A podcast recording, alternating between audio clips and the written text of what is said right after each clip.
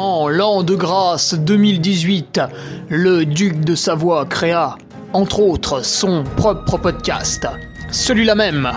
Depuis, il perdure, traversant le temps comme une épée à deux mains traverse les côtes d'un pourceau.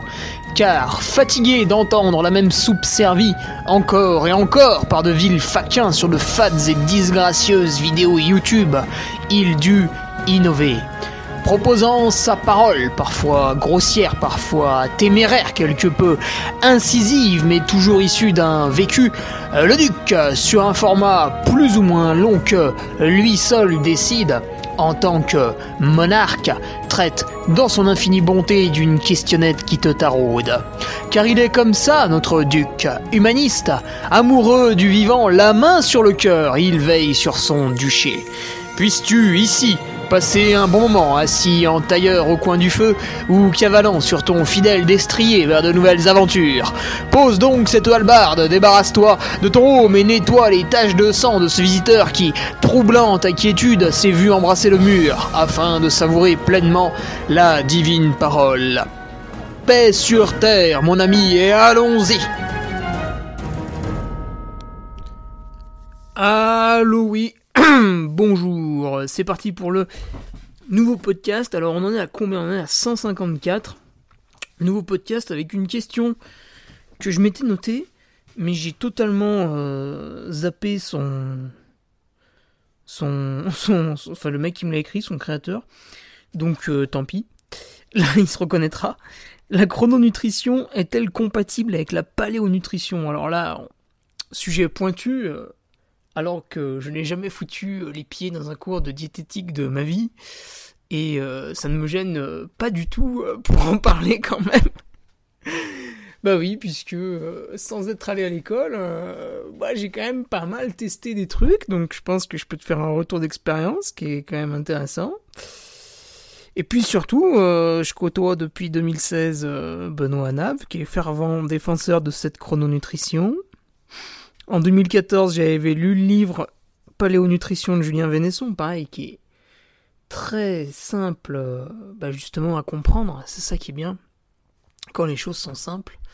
Euh, et finalement, ça démystifie énormément de choses. par exemple, si vous pensez que la paléonutrition, c'est aller désinguer Bambi dans la forêt et manger son cadavre cru, euh, vous êtes dans, dans l'erreur et il faut corriger cela en achetant et en lisant le livre euh, Paléonutrition de Julien Vénesson. Voilà, tant que vous ne l'avez pas lu, euh, vous, parlez de quelque chose que vous ne connaissez pas et, c'est bien dommage. Mais, mais, mais, mais, mais, on remarque sur les réseaux sociaux que ça ne gêne pas grand monde de balancer des énormes clichés euh, sans se poser la question. voilà. Ils voient un mot, boum, ils répondent. Tu vois, c'est Camoulox, mais euh, en pensant, en pensant dire des choses intelligentes. Donc c'est très amusant, c'est très drôle. Et on va bientôt attaquer. Quand même, avant cela, je voulais remercier les trois nouveaux patriotes. Et oui, euh, seulement trois. Alors tu vois, ça c'est, je sais pas si c'est, si le Patreon c'est comme la bourse, tu sais, le, CAC 40 qui qui avoisine les 7000 points avant de, faire une grosse chute, comme euh, c'était en quelle année? En 2008, je crois? Et ben là, pareil, donc les, les patriotes, donc merci à Antoine Fartlek, Rémi Girard et Gaël Mérou, on est 298, et donc il y a une espèce d'attente, tu vois, sous la barre des 300. Les gens n'osent pas se prononcer, ils se disent si on passe les 300, ça va être une dinguerie. Donc, toujours 298 patriotes, j'avais annoncé en rigolant cet été. Euh, que euh, ce serait euh, bah, justement très amusant d'être 300, tu vois, pour, euh, pour faire l'armée, tu sais, la Duke Army. Et eh ben, en fait, bah, en fait, on va y arriver. Donc voilà. C'est cool. C'est très très cool. Alors, que dire de plus? Pour fêter cela, une fois qu'on les aura passés, parce que, parce que ça va arriver, hein, ça, va augmenter. si quelqu'un a des petites compétences un peu en dessin en dessin sur ordinateur, je ne sais pas comment appeler ça, un, peu de graphisme, mais c'est quand même très particulier. Euh, j'aimerais refaire un peu des, des logos comme j'ai pu faire pour euh, Soldats du Duc, euh, Conseiller, etc. Le logo du Carmi, des trucs un peu, tu vois, médiéval, mais gaming. Voilà, je, bon, je suis absolument certain qu'il y en a, ça va éveiller quelques réflexes chez certains de, nos auditeurs, mais voilà, je, cherche quelqu'un pour faire ça, bah, rémunéré bien sûr, hein. Euh, comme tous ceux qui sont actifs sur le Patreon euh, en termes de rédaction. Et euh, voilà, pour des, petits, des petites bricoles qu'on pourrait ajouter pour se faire plaisir toujours. Un petit mot sur le forum également, qui est dynamique hein, quand même, hein, de, plus en plus, ça a bien pris là, avec quelques belles organisations de off entre nous. Voilà, le TNR Trainy Volley Revard qui s'effectuera en off le, 23 mai. Alors franchement, là au Revard, le temps est absolument dégueulasse cette semaine et ça empire chaque jour. Et voilà, ce week-end ça va être neige. Euh, donc l'édition aurait été exécrable. Donc voilà, un peu moins de regrets que l'an passé où il avait fait relativement beau. Mais bon, c'était dommage quand même d'annuler ce, trail. Et puis enfin, le, groupe Strava du Carmi. Alors, euh, malheureusement, sur le groupe Strava, je n'ai que le, nom et prénom et ça ne coïncide pas toujours avec euh, les pseudos qui sont mis sur Patreon. Donc il est possible que certains patriotes soient en stand-by sur Strava, soient pas acceptés dans le groupe. Euh, donc envoyez-moi un, message sur la plateforme qui vous fait plaisir pour que je vous accepte. Voilà, parce qu'en fait, dans, dans le doute, je vous refuse. Pareil sur le forum, voilà, c'est très privé, c'est très select. Euh, au moins, vous savez que vous êtes entre vous après, une fois intégré dedans. Mais euh, ceux qui sont à l'extérieur, tant pis pour eux. Voilà. Alors, est-ce qu'on a d'autres news? Bah non, parce qu'on est toujours confiné, on se fait chier. Euh, Roxana Maracino a fait une petite interview hier d'une demi-heure pour nous dire qu'elle avait rien à nous dire. Rigolez pas, hein, euh, tous les mois elle prend un salaire et c'est en partie grâce à vos impôts, hein, donc euh, moi ça me fait pas rire du tout. Mais bon, apparemment, apparemment c'est tout à fait normal. Voilà. J'aimerais quand même bien voir son emploi du temps du matin au soir, du lundi au vendredi, quand même. Quand même, je serais curieux, quand même. Alors, que dire euh, Bah après, on est parti, on est parti pour le podcast. Alors, je te disais, la chrononutrition est-elle compatible avec la paléonutrition? On va déjà essayer de définir plus ou moins les termes. Et après, je me servirai de mon exemple. Comme ça, je dirai pas trop de conneries. Donc, la chrononutrition, en gros, c'est... Euh, en fait, tu vas manger suivant les heures de la journée. Alors en fait, ça diffère pas trop de ce qu'on fait d'habitude mais surtout tu vas répartir les macronutriments, donc les glucides, protéines et lipides, de manière un peu, euh, un peu différente de, ce qu'on pourrait penser. Par exemple, traditionnellement, le français il se réveille et euh, direct il fait de la merde. C'est-à-dire qu'il commence par euh, choper une baguette, du beurre, de la confiture, voilà, donc ça part en couille direct. La chrononutrition, en fait, ça, a été étudié, donc il y a quelques livres sur le sujet. J'en ai jamais trouvé un qui est plus euh, excitant que les autres. Si jamais vous avez des références, n'hésitez pas. Mais en gros, euh, ce, que, les, gens te disent là-dedans, c'est que quand tu te réveilles le matin, tes, hormones ou ton corps, ou je, je sais pas quoi, bref, tu, vas être plus enclin à avaler des protéines, des lipides. C'est vraiment ça que ton corps a besoin le matin. Euh, le midi, bah, c'est toujours un peu pareil, tu vas être un, peu protéines lipides, éventuellement tu vas commencer à introduire quelques glucides, et puis plus la journée passe, euh, moins tu auras besoin de ces protéines qui, favorisent ton éveil, et plus tu vas aller sur les glucides qui vont favoriser ton, ton, ton endormissement. Et euh, pareil, tu vas diminuer aussi les lipides. Donc si tu veux le matin, beaucoup de protéines, beaucoup de lipides, très peu de glucides, voire pas du tout. Le midi, tu commences à baisser légèrement les protéines et les lipides, tu augmentes un petit peu les glucides suivant ton besoin, ton activité physique, ton, travail physique ou non, etc. Une légère collation, tu vois, vers, vers 16 heures, euh, qui va te permettre de finir la journée sur les chapeaux de roue, hein, avec un peu, un peu de lipides glucides, et puis, euh, et puis le soir, ça va être quand même plutôt glucides. Voilà. Euh, alors après, les proportions, bah évidemment, ça va dépendre de, de chacun, hein, de l'activité physique de chacun et du gabarit de chacun, parce que quelqu'un qui fait 100 kilos, quelqu'un qui fait 60 kilos, il va pas manger la même chose, mais voilà, là, t'as la philosophie. Donc tu vois, finalement, cette chrononutrition, c'est assez simple. Voilà, ça, a pris une minute trente à expliquer. Alors après, tu peux te tripoter en lisant des études sur les bienfaits, les pourcentages du ceci ou cela, mais voilà, allons à l'essentiel. Le matin, protéines, glucides, au fil de la journée, on augmente euh, le matin, protéines, lipides. Au fil de la journée, on augmente les glucides. Alors après, la paléonutrition, qu'est-ce que c'est? Deuxième terme à définir. La paléonutrition, si tu veux, c'est euh, proposer, voilà, de dire, euh, finalement, l'être humain, ça fait très peu de temps là qu'on est dans l'ère de l'industrie. Enfin, je pense que c'est plutôt l'ère de la connerie, mais bon, en tout cas, on est dedans, puis c'est quand même difficile d'y échapper. Hein, c'est quand même dur. Euh, mais on peut faire un petit peu. Et donc, la palonutrition, bah, c'est dire que en fait, l'être humain a vécu plus de temps en mangeant des produits euh, bruts issus de, de, ce que faisait la nature que des trucs voilà qui ont été bricolés en usine. Et donc, il faut se rapprocher de, de ces aliments bruts. C'est ça la, la paléonutrition. Alors après, certains mongols sur le web nous ont extrapolé ça en disant que voilà, tu, tu, tu, vas, tu, tu vas faire le couillon dans l'eau à chasser le poisson avec le harpon. Alors même Julien Vénesson s'est auto-trollé en, en éditant son bouquin, puisque bah, pour, pour, pour, faire rire, pour toucher un peu du public, je pense, il a mis voilà une photo de Christophe Bonnefond, qui est un bodybuilder, torse nu, donc vraiment imposant, tu vois, euh, avec ouais un bout de bois dans l'eau, voilà, en train de pêcher le poisson, mais c'est une caricature. Et en fait, la paléonutrition, ce qu'elle va te proposer justement, c'est de te tourner un maximum vers des légumes, euh, des fruits, mais euh, avec parcimonie, d'exclure quasiment toutes les céréales. Alors, tu liras le livre. Euh, il met un petit bémol sur le, sur le sarrasin, qui est une pseudo-céréale, donc voilà, qui ne poserait pas vraiment de problème, et sur le riz basmati, qui, qui est un aliment neutre.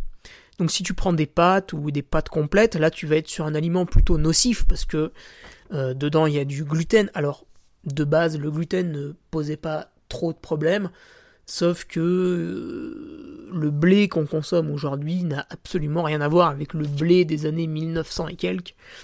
Aujourd'hui, ça ne devrait même plus s'appeler du blé. C'est de la merde. Donc à moins, à moins d'avoir un blé ancien à proximité de chez toi, et ça, ça doit pas être tout le monde, bah t'es baisé quoi. Donc il exclut voilà dans ce régime à peu près tous les toutes les céréales, comme je te le disais. Et les sources de glucides vont venir un peu de, la patate douce, de, du, sarrasin et éventuellement du riz basmati, des fruits. Et après, il met un bémol pareil sur les, sur les pommes de terre, sur les topinambours, sur les. Euh, le panel, les carottes, tout ce qui est. Ah oui, tubercules, voilà. Donc, il y a, pareil, il y a des, il petites mises en garde légères. Donc, ça, ça veut juste dire que c'est pas à surconsommer. Et Pareil pour les légumineuses, voilà, il y, a des, y a des petites mises en garde légères. Si vous ne faites que manger des légumineuses, alors malheureusement vous allez absorber tout un tas d'antinutriments. Par contre, si vous avez une consommation raisonnable de légumineuses, qu'en plus voilà, vous en prenez de bonne qualité, vous les faites un peu tremper, etc., voire même germer pour les plus passionnés d'entre nous, là ça pose moins de problèmes, et ça il l'évoque dans son livre. Donc finalement, l'alimentation paléo est extrêmement simple, puisque vous prenez un aliment, vous le mettez dans votre main, vous le regardez, et là vous vous servez de votre cerveau, votre propre capacité d'analyse, et vous vous dites, est-ce que ce truc est brut ou transformé? Exemple, je prends un chou-fleur. Un chou-fleur est-il paléo? Oui, il a poussé dans la terre, dehors. Alors en plus, j'ai peut-être fait l'effort de le prendre chez le paysan du coin via une coopérative, via euh, les réseaux de distribution AMAP, euh, ou dans ma grande surface, parce que voilà, j'étais un peu sur le pouce, etc. Mais je, suis allé le chercher un peu bio, ou au moins au moins d'origine France. Enfin, bon, de toute façon, ça pousse bien en France. Et puis après, je compare, voilà, je prends un wrap, le wrap poulet chèvre de la marque Sodemo, par exemple je le mets dans ma main et je le regarde. Alors là, j'ai une espèce de pâte au blé qui entoure euh, tout ça, bon, qui est un peu glutineux, euh, voilà. Dedans, il y a des bouts de salade, un espèce de poulet, de la sauce un peu de partout, et je me dis, est-ce que ça c'est naturel? Bah finalement, très peu. En plus, bon, il y a encore l'aspect emballage, etc. Donc, on va tous globalement comprendre ce qui, est, ce qui est naturel ou pas, comme produit qui a été transformé ou pas, par exemple vous allez euh, chercher euh, du, fromage. Enfin, j'ai pas besoin de le dire, vous le savez. Le Babybel, c'est pas du fromage, c'est une infâme saloperie. Par contre, vous prenez un petit Roquefort AOP, c'est pas pareil. Bah, déjà, vous avez du lait de brebis qui est un poil moins nocif que, le lait de vache. Parce que le lait de vache, en fait, malheureusement, du fait de sa surutilisation, euh, les industriels ont mis un peu plus leur nez dedans que le, les laitages de brebis et donc l'ont un peu plus bousillé, grosso modo. Le lait de brebis est un peu épargné, mais voilà, ça progresse.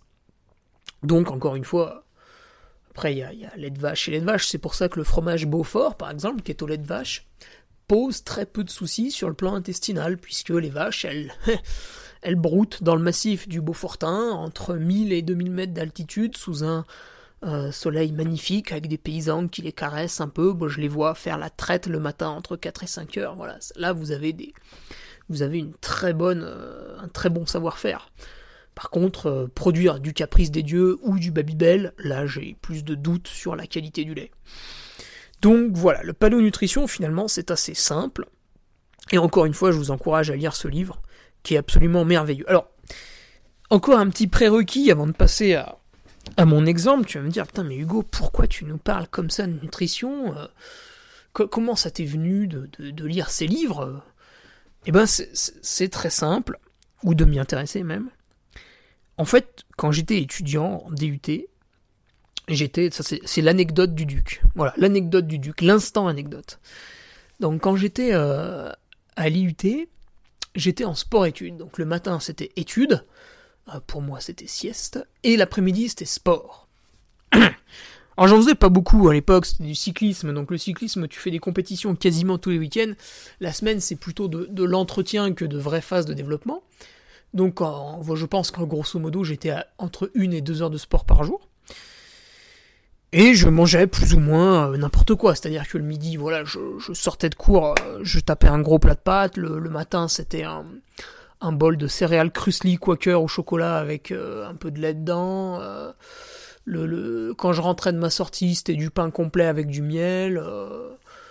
Donc bon, c'était pas non plus totalement déraisonnable, mais c'était très très très très glucidique, en plus à tout moment de la journée, hein, donc c'était glucides matin, midi et soir en très grosse quantité énormément de gluten, pas mal de laitage, etc. Et ça, c'est de, depuis mon enfance que j'ai toujours eu cette alimentation. Mais qui finalement était relativement raisonnable, parce que toujours euh, avec euh, certaines proportions. Par exemple, voilà, je, je buvais pas de soda, ou j'étais pas dans l'excès. Mais néanmoins, voilà, mon corps, depuis ma tendre enfance, absorbait de grandes quantités de gluten, de lait, et, euh, des glucides, ouais, du matin au soir, vraiment. Et euh, bah, quand on fait euh, pas mal de sport, donc là je faisais quand même des compétitions à assez haut niveau en vélo, on pousse, on pousse un peu le corps dans ses retranchements. Ce qui fait que je pense, vu qu'avant je faisais du sport plutôt, voilà, un peu en légèreté, et puis quand on a 16 ans, on n'a pas vraiment de problème de santé. Hein. Euh, donc là tout allait bien. Et en fait, euh, c'était à quel âge? À 20 ans?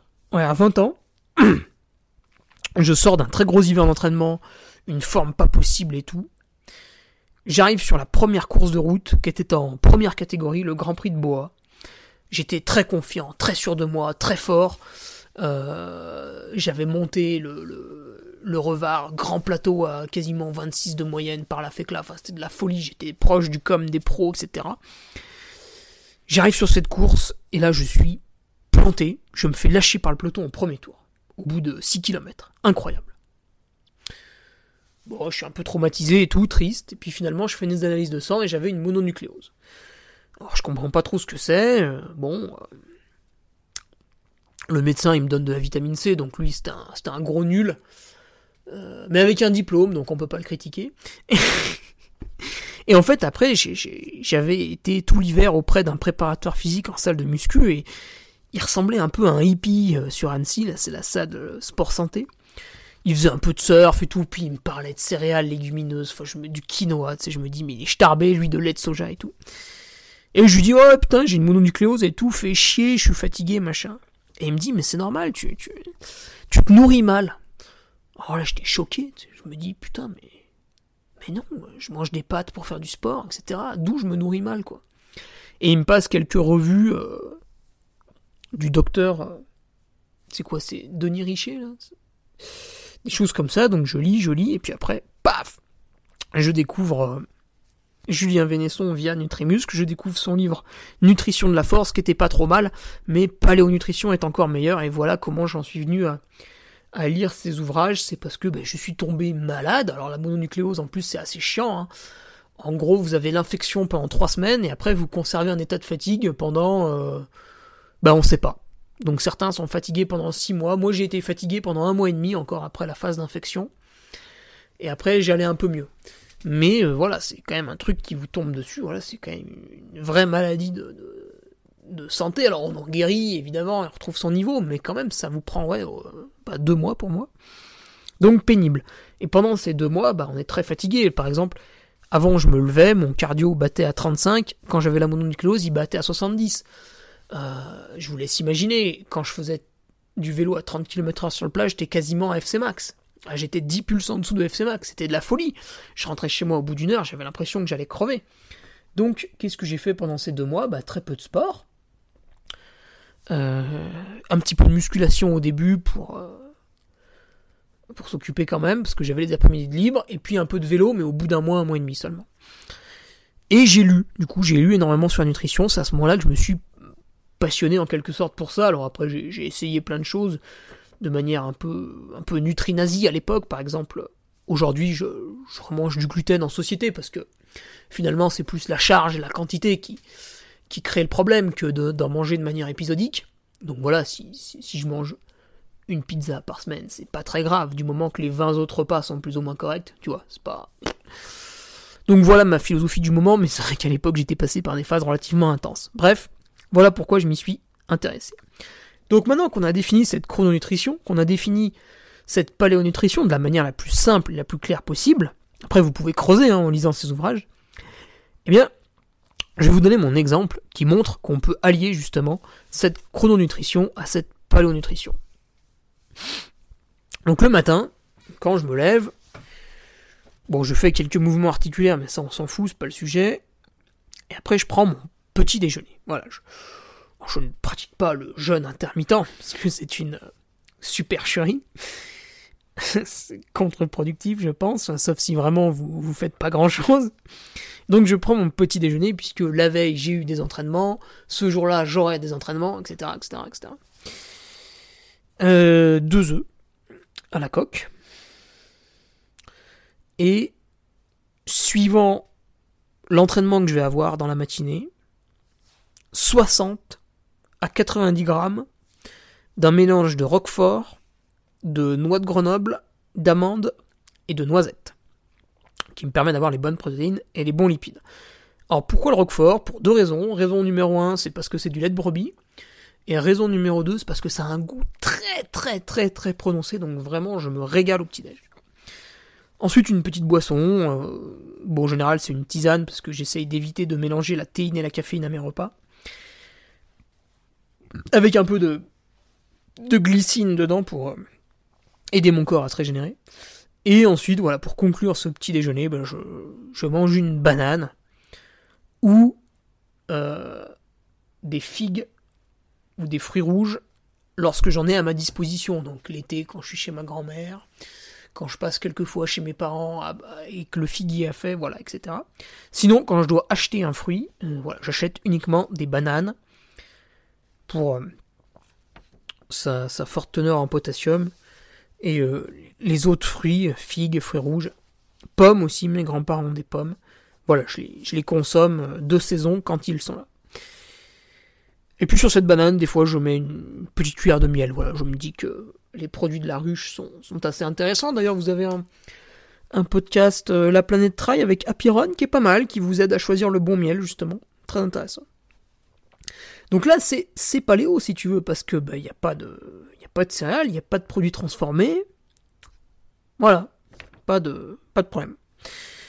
Ensuite, le midi, je me fais une très très grosse assiette de crudité. Donc là, si je suis tout seul, je cuisine très très peu. Donc l'assiette de crudité, ça va être euh, des betteraves, ça va être euh, des carottes, ça va être du chou, ça va être euh, du concombre, des radis. Voilà, ça dépend un peu de la saison, ce qu'on trouve, chou rouge, chou frisé, etc. Très grosse assiette de crudité, hein. bien 300 grammes de légumes minimum. Après, des fois, je rajoute quelques légumes cuits. Euh, bon, c'est assez rare. Souvent, les légumes cuits, c'est quand je prépare un plat. Voilà, ça, c'est soit, soit parce que je suis avec ma copine, soit parce que je suis en famille, etc., etc. Mais sinon, tout seul, je cuisine très peu. Euh, sur mon assiette, je mets deux cuillères à soupe d'huile. Alors, ça peut être de l'huile d'olive, de l'huile de noix, de l'huile de noisette. Et puis je vais prendre une portion protéinée animale le midi. Donc du poisson, alors ça va être une conserve de sardines, de thon, euh, du saumon fumé ou de la truite fumée qui se trouve en Savoie. Euh, une à deux fois par semaine, ça va être du boudin noir pour le faire. Et sinon, le poisson pareil, c'est deux ou trois fois par semaine. Et sinon, le reste du temps, voilà, ça va être deux œufs avec un peu de roquefort encore. Suivant mon activité physique, je prends 0 à 120 grammes de riz cru. Bon, 120 grammes, c'est très rare. C'est vraiment quand je fais un tour de vélo de, ou une sortie à pied de, 5-6 heures et que je vais manger plus vers 14-15 heures. Sinon, voilà, on est plus euh, entre 0 et 60 grammes de, riz cru.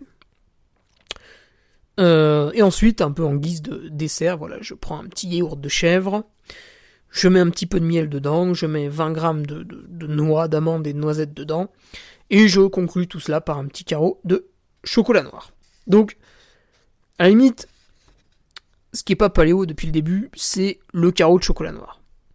Mais ça, bah, vous pouvez vous en passer hein, si, vraiment vous voulez respecter strictement. Après voilà, j'estime qu'un carreau de chocolat noir n'est pas non plus d'une nocivité extrême. Surtout si on le prend voilà bio, euh, pour qu'il le cacao n'ait pas été trop maltraité, etc. Alors après, j'arrive à 16h. Là, je vais prendre deux carreaux de chocolat noir. Donc, euh, noir, c'est 85% à peu près pour moi. Une banane, enfin, ou un autre fruit de saison, on va dire. Et 50 grammes de noix, amandes, noisettes. Après, ça dépend. Cette collation, des fois, je la divise en deux je la prends un peu le midi et un peu le soir. Si j'ai fait un gros entraînement le matin et que mes repas sont décalés, tu vois. Et puis enfin, le soir, donc là, bah, par contre, contrairement au midi, quoi qu'il arrive, j'ai au moins 60 grammes de riz dans mon assiette. Donc comme tu peux le voir, j'augmente la part de, de glucides. Je diminue la part de protéines parce que en parallèle du riz, bah, je vais manger euh, quelque chose qu'on pourrait appeler comme un petit plat végétarien, c'est-à-dire que je vais mettre des lentilles avec le riz, euh, vertes, corail, ou euh, des fois j'ai des pois chiches, voilà, ça dépend un peu, ou des haricots rouges, etc avec riz, Donc un repas plutôt végétarien. Donc en termes de protéines, là c'est un peu plus euh, léger, c'est plus facile à digérer. Voilà, ça, va favoriser l'endormissement. Et c'est vrai qu'à ce moment-là, euh, la chrononutrition bah, voudrait qu'on en mange peut-être encore un peu moins, mais vu que je fais beaucoup de sport, j'ai un besoin en protéines qui est quand même assez accru, donc petit repas végétarien le soir. Toujours deux cuillères à soupe d'huile d'olive, euh, par contre, là, il n'y a, plus de, y a plus de noix en dessert. Il y a toujours la grosse assiette de crudité. Et je, je conclus en général ce, repas euh, un peu après le repas pour favoriser l'endormissement. Alors ça peut être juste avant d'aller se coucher ou, ou entre le repas et le coucher. Voilà, je, prends une banane aussi, un fruit quoi. Donc euh, bah là encore, normalement c'est un repas plutôt paléo. Et euh, vous avez vu, il y a un déroulé chrononutrition qui est assez logique avec le matin, pas de glucides. Ou alors des fois j'en prends quand j'ai une séance, même pas, non même pas en fait. Euh, le midi, il peut y en avoir, suivant la séance du matin et surtout ce qu'il y a à faire les jours d'après en fait. Et puis voilà, ça après 16h euh, le soir, là on commence à manger plus de glucides quoi qu'il arrive, même en jour de repos. Donc voilà pour mon exemple. Et la semaine prochaine, ce qu'on pourra faire, c'est que on va prendre le cas d'un, patriote, justement, Grégory Jacquet, qui est adepte de cette chrononutrition, puisque lui aussi, voilà, euh, adhère au discours de, de Benoît Nave, qui, est simple à comprendre et finalement simple à mettre en œuvre. Hein. C'est juste une question d'habitude, parce que finalement, cette chrononutrition, euh, vous mangez autant qu'avant, en fait. Vous mangez autant de, calories qu'avant. Simplement, c'est euh, le moment qui change. Voilà. Et donc Grégory en fait se disait justement voilà donc lui il fait cette chronutrition, il s'est blessé malheureusement, il s'est fait une entorse, voilà ça arrive et donc il est au repos pour euh, bah, à mon avis il va y se passer deux semaines sans faire de vélo, euh, voilà peut-être un mois à reprendre la course à pied, hein, ça va dépendre bien sûr, je suis pas à la place de son pied. Mais voilà, il est au repos pour un certain temps, et lui, ce qu'il voulait, c'est carrément cette chronutrition. Hop, il coupait les glucides de partout, euh, donc limite, il allait passer en cétogène, etc. Il se posait toutes de questions. Donc on verra la semaine prochaine sur une petite V2 en partant de cette chrononutrition qui est un peu paléo aussi si euh, si on peut pousser plus loin en cas de problème, si c'est intéressant, tu vois. Parce que moi, ce que je te disais, là, c'est un peu un indice avant le podcast de la semaine prochaine. Quoi qu'il arrive, le soir, il y a au moins 60 grammes de riz, tu vois. Donc, euh, ça veut dire que même si j'ai une journée de repos, même si je suis en coupure, euh, soit parce que je me suis blessé, soit parce que je l'ai choisi, c'est mieux quand vous l'avez choisi. Euh, le soir, il y a, y, a, y a 60 grammes de riz. Et déjà, franchement, c'est pas énorme. En fait, là, je t'ai récité mes repas avec les différentes fourchettes au niveau du grammage. Voilà, il arrive que, il arrive que, que, j'ajoute une bricole ou deux quand j'ai un peu faim, quand même. Je, je, ne le cache pas. Puisque malheureusement, avec le sport en extérieur, en outdoor, c'est vrai que tu, tu, penses maîtriser ta dépense énergétique. Puis en fait, suivant la météo, suivant ceci, cela, ça peut modifier un peu. Donc, faut jamais avoir des œillères. Hein. Faut toujours, euh, voilà, hein. faut toujours être en capacité d'adapter. Donc, je te laisse là-dessus. On verra la semaine prochaine si on peut carrément dégager les glucides dans le cas de soucis. Euh, voilà, si c'est intéressant ou pas. Euh, J'ai deux exemples justement qui sont qui sont pas mal pour te faire une idée. Encore une fois, le but, c'est pas d'écouter en me disant euh, putain le duc parle, j'applique, il a forcément raison, il a forcément raison. Non non, c'est écoute et, euh, et là tu te fais tu te fais ta propre opinion, tu vois t'entends les phrases, t'entends les mots, tu te dis ok, ouais, ça c'est intéressant. Ah ouais, ça c'est pas mal, ça c'est une bonne idée. Après tu fais ah, ah ça c'est pourri ça. Ah non, non ça, je comprends pas ce truc en plus. Ouais, ça, ça me correspond pas, j'applique pas, etc. Tu vois, chacun, chacun entend le discours, le même discours, et suivant sa, suivant sa, suivant son mode de vie par contre, par exemple, pardon, suivant son mode de vie va, va adapter justement. Voilà, c'est pour ça moi aussi j'écoute tout un tas de contenus, euh, très souvent inintéressants, et de temps en temps, une idée nouvelle. voilà. Écoute, je te laisse là-dessus. Euh, voilà, si tu veux évidemment en savoir plus, euh, le contenu le plus intéressant se trouve sur Patreon. Forcément, hein, tu te doutes bien que si pour accéder à ça c'est payant, c'est parce que derrière ça tabasse un peu. Hein, c'est pas attention, ça y va. Hein. Et puis sinon, on se retrouve bah, euh, vendredi avec mes patriotes. Alors vendredi, on sera sur un contenu un peu plus léger, hein, parce que j'ai bien bossé la semaine dernière pour vous faire une belle vidéo là avec John. Donc, euh, donc ce vendredi, on va, on va se faire une petite interview un peu sympa là, avec un, un personnage, un, un homme de l'ombre du trail, mais que, que certains connaissent peut-être via sa, via sa chaîne YouTube. En tout cas, moi je le trouve très intéressant dans sa manière de présenter les choses.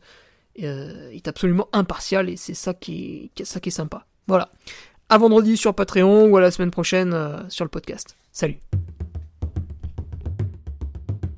Tu viens d'écouter le podcast du Duc de Savoie. Si tu souhaites approfondir avec de pertinents articles d'éminents spécialistes, rejoins le Patreon. Tu feras ainsi partie, en tant que fidèle patriote, de la très prestigieuse Duke Army. Si l'humour est ton leitmotiv et que tu n'as peur de rien, viens sur l'Instagram. Si tu veux espionner le duc, car tu es vil et sournois, son Strava est également à ta disposition. Enfin, si tu es vieux, presque sénile et ou débute dans les réseaux sociaux, contente-toi de suivre sa divine page Facebook, les liens sont dans la description, que Dieu te garde, et à la semaine prochaine